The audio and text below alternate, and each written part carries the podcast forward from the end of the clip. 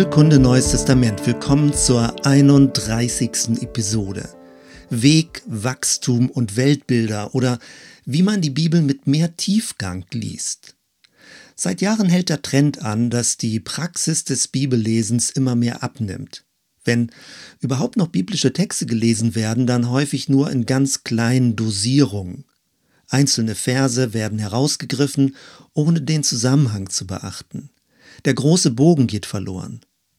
Genau der ist aber wichtig, wenn man verstehen möchte, wie sich Gott inmitten der Geschichte offenbart hat.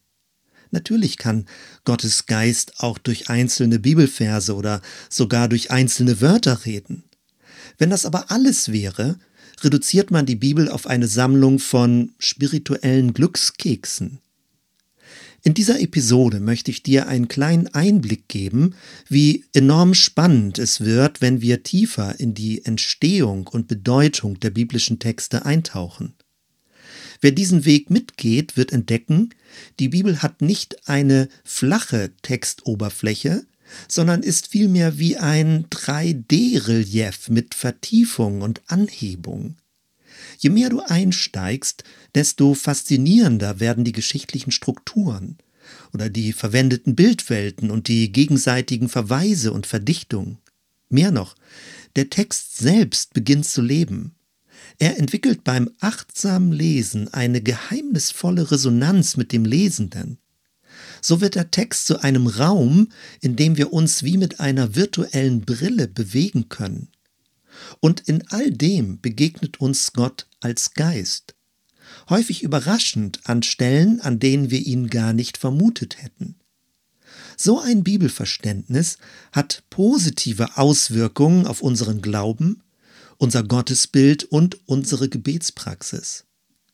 Was das konkret bedeutet, möchte ich dir beispielhaft am Epheserbrief zeigen. Man kann sich fragen, wozu ist es wichtig zu wissen, wann und von wem der Brief geschrieben wurde? Wenn der Text Gottes Wort ist, müsste er doch für alle Zeiten gelten, unabhängig von Zeit und Raum. Man muss ihn so lesen, wie er dasteht und ihn befolgen, denkt man dann. Der reine Text wäre dann die Botschaft und nichts mehr. Ein solches Bibelverständnis nenne ich flach. Flach nicht im Sinne von dumm, sondern im Sinne von flach planiert, so als würde man über den Text mit einer modernen Planierraupe rüberwalzen und damit alles gleichgültig und zeitlos wahrmachen wollen. Das wird dem Text aber in seiner geschichtlichen Gestalt nicht gerecht.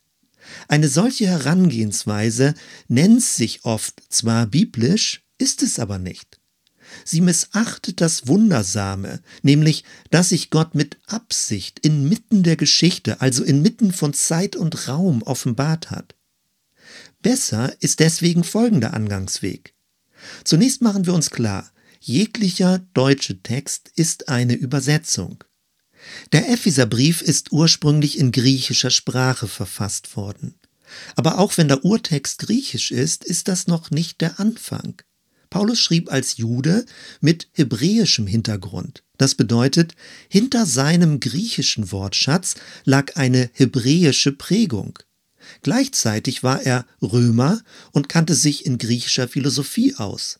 All diese Einflüsse überlagern sich im Text. Bei der sogenannten Heidenmission stand Paulus vor der enormen Herausforderung, die jahrhundertealte hebräische Denkwelt und das darin stattgefundene Christusereignis in die griechisch-römische Weltsicht zu übertragen. Dabei ging es nicht allein um Begriffe, die bloß übersetzt werden mussten, sondern um komplexe Bildwelten und riesige Bedeutungsfelder. Sprache ist ja ein lebendiges Geschehen und Kommunikation ist nur möglich, wenn man sich in verschiedene Sprachwelten hineinversetzt. Zurück zur Frage der Datierung. Egal ob der Epheserbrief Anfang der 60er oder erst in den 80er Jahren nach Christus geschrieben wurde. Klar ist, er ist später verfasst worden als andere Briefe im Neuen Testament. Vermutlich spricht er zur dritten Generation von Christen. Das heißt zu Gläubigen, die weder Augenzeugen waren, noch Bekannte von Augenzeugen kannten. Anders formuliert, die Geschichte und das Geschick des Jesus von Nazareth lagen inzwischen historisch so weit in der Vergangenheit, dass sie nur noch aus Erzählungen bekannt waren. Gleichzeitig wirkte der Heilige Geist aktuell inmitten der Gläubigen und führte sie zu einem vertieften Verständnis von Gottes Heilsabsichten. Wenn wir also einen biblischen Text auslegen, fragen wir nicht nur nach der geschichtlichen Verortung, nach dem Verfasser und seinen Absichten, nach den Empfängern und ihrer Situation, sondern auch nach der zeitlichen Reihenfolge. Dann nämlich lassen sich Entwicklungslinien und Bedeutungsverschiebungen erkennen. Teilweise lässt sich sogar beobachten, wie die unterschiedlichen Texte aufeinander Bezug nehmen und sich verstärken oder korrigieren. Vor diesem Hintergrund möchte ich dir anhand des Epheserbriefes drei Akzentverschiebungen zeigen. Dabei wird deutlich werden, die Entwicklung von einer dynamischen Jesusbewegung hin zu einer verfassten christlichen Kirche geschah nicht erst im vierten Jahrhundert unter Kaiser Konstantin, sondern sie zeichnete sich bereits im Neuen Testament ab. Erstens. Vom Weg zum Wachstum. Jesus von Nazareth entschied sich offenbar bewusst dagegen, ausschließlich in religiösen Gebäuden zu lehren. Stattdessen zog er mit seinen Schülern umher, benutzte bei seinen Gleichnissen Beispiele aus dem Alltag und lehrte unter freiem Himmel. Wer sein Schüler werden wollte, musste auf diesem Weg mitgehen. Es war ein echter Weg, der mit echten Füßen gegangen wurde. Jesus war immer nur an einem Ort zur Zeit. Um ihn zu finden, musste man dorthin gehen. Dann die Auferstehung, die Himmelfahrt und Pfingsten. Die ortsgebundene Zentrierung durch Jesus war jetzt weg. Von nun an war es der Geist Jesu, der Menschen in die Nachfolge rief und auf den Weg sandte. Und es waren viele unterschiedliche Wege. In der frühen christlichen Gemeinde waren Gläubige häufig als wandernde Missionare unterwegs. Dann wurde die Kirche immer mehr sesshaft. Aus dem leibhaftigen Jesusweg wurde ein spiritueller Christusweg. Das äußere Hören verlagerte sich nach innen. Nachfolge wurde zu einem Wandeln im Geist. Aus leibhaftigen Schritten wurde ein innerer Lernweg. Kurz, aus Weg wurde Wachstum. Im Epheserbrief wird vom Hinwachsen zu Christus, dem Haupt, gesprochen. Natürlich hatte auch schon Jesus organische Bilder vom Wachstum verwendet, aber sie ergänzten nur die Praxis des Umherwanderns. Wenn jedoch, wie im Epheserbrief, das Bild des Wachstums dominant wird, besteht die Gefahr, dass aus einer dynamischen Bewegung eine statische Verortung wird.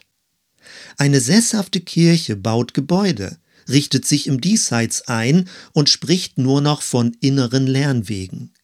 Wenn es schlecht läuft, kombiniert sich diese Sicht auch noch mit territorialem Denken. Dann wird unter Wachstum äußere Expansion verstanden. Das heißt, es geht gewissermaßen darum, neue Gebiete zu erobern und zu besetzen. Die Ausbildung eines imperialistischen Glaubensverständnisses ist dann nicht mehr weit. All das ist in dieser Zuspitzung im Epheserbrief noch nicht zu finden. Es gibt aber bereits erste Andeutung. Für uns bedeutet das, beim Bild des Wachstums ist darauf zu achten, dass der Weggedanke nicht verloren geht. Nachfolge ist nicht Wachstum im Sinne eines automatischen Hineinwachsens in den Glauben. Nachfolge erfordert konkrete Schritte. Es ist nötig, sich zu Jesus zu stellen, sich zu ihm zu bekennen, auf das zu hören, was er gesagt hat und Konsequenzen daraus zu ziehen. Vielleicht hilft ein Kombinationswort aus Weg und Wachstum, also indem man von Wachstumswegen spricht. Richtig ist auf jeden Fall, es braucht erkennbare Schritte im Glauben. Richtig ist aber auch, alles bleibt Gottes geheimnisvolles Wirken. Zweitens, von einer Bewegung zur Organisation. Als Paulus die christliche Gemeinde als Tempel Gottes bezeichnete, meinte er noch einen Bau aus lebendigen Stein.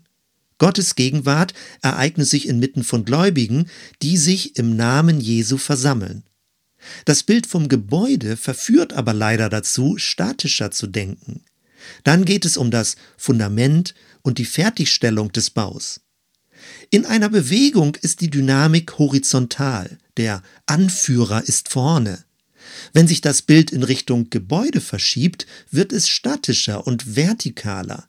Es entwickelt sich eine Über- und Unterordnung, also eine Hierarchie. Aus vorne wird oben, aus einem Beziehungsnetz wird eine Organisation. Weil der sichtbare Jesus nicht mehr zugegen ist, nehmen Menschen als Leiter seinen Platz ein. Dabei erleidet der Begriff Haupt eine Bedeutungsverschiebung. Dynamisch und horizontal gedacht bedeutet Haupt jemand, der vorangeht, ein Durchbrecher, wie bei der Geburt zum Beispiel. Statisch und vertikal dagegen gedacht ist das Haupt derjenige, der von oben herab sieht und alles überblickt. Ein Leiter wird dann zum Aufseher.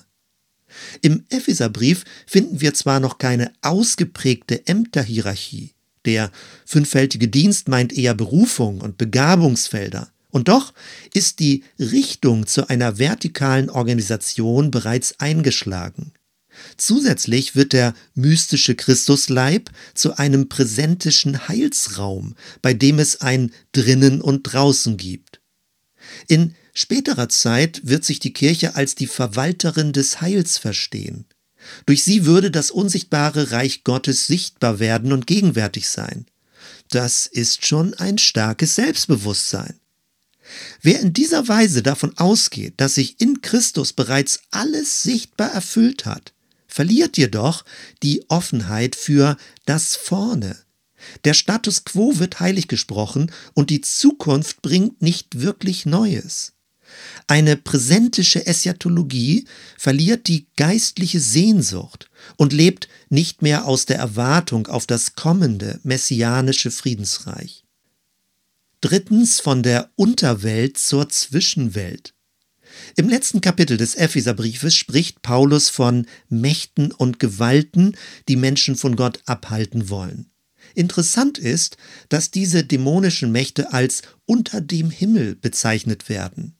Sie befinden sich also gewissermaßen in einer Zwischenebene zwischen Gott und den Menschen, ganz analog zu einer dunklen Wolkenschicht, die die Sonne verdeckt. Damit überträgt Paulus das hebräische Weltbild in den griechisch-philosophischen Kontext. Wer das nicht in Erinnerung behält, entwickelt eine Vorstellung vom Bösen über mir und verdunkelt damit die biblische Botschaft. Denn ganz anders steht es im ersten Teil der Bibel. Dort ist das Tote oder Böse eher unten, im Scheol oder im Tal des Todes. Dieser kleine Unterschied sieht zunächst völlig unbedeutend aus, hat aber weitreichende Konsequenzen für unser Selbst- und Weltbild. Die Leitfrage ist, wo sitzt das Böse? Wo ist es im Menschen? Ist es in seinen triebhaften Mechanismen, dem Unterbewussten, also unten? Oder ist es eher in der Zwischenwelt zu Gott, also im Verstand oder der Vernunft, Je nachdem, wie du die Frage beantwortest, wird das ein oder andere kritisch beäugt oder sogar verteufelt. Ähnlich beim Weltbild. Wenn du davon überzeugt bist, dass sich der Mensch über das Böse erheben kann und dazu berufen ist, mit seinem Geist das Natürliche zu beeinflussen, dann hast du ein positives Verständnis von Wissenschaft und engagierst dich aktiv gegen alles Destruktive. Gehst du dagegen davon aus, dass wir permanent Opfer sind und unsere Wahrnehmung ständig durch irgendwelche Mächte getäuscht oder verblendet wird, dann wirst du, ja, möglicherweise eher zu Verschwörungstheorien neigen. Genauso unterschiedlich beten wir dann auch. Entweder sagen wir, ich armer Sünder, ich bin völlig unfähig und werde ständig von dämonischen Mächten versucht, der Himmel ist verdunkelt und ich bin mir unsicher, ob du Gott mich wirklich liebst. Oder Danke Gott, dass dein Geist in mir wohnt und ich in jeder Sekunde sicher sein kann, dass ich in dir geborgen bin. Mit deiner Hilfe werde ich an diesem Tag allen destruktiven Mächten entgegentreten und mein Leben zu deiner Ehre gestalten. Zum Schluss. Im Epheserbrief werden die ursprünglichen Inhalte der Jesusbewegung in den griechisch-philosophischen Kontext transponiert. Dabei ist wichtig in Erinnerung zu behalten, dass dieses bereits eine kulturelle Übersetzungsarbeit ist.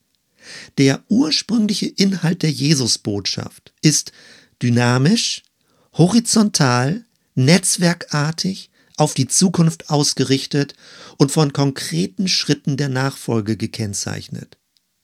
Wenn der Epheserbrief dagegen in der späteren kirchlichen Entwicklung dafür herangezogen wird, ein eher statisches Kirchenbild, vertikale Strukturen und zentrierte Versammlungen zu begründen, wird damit der Ursprung eher verdeckt.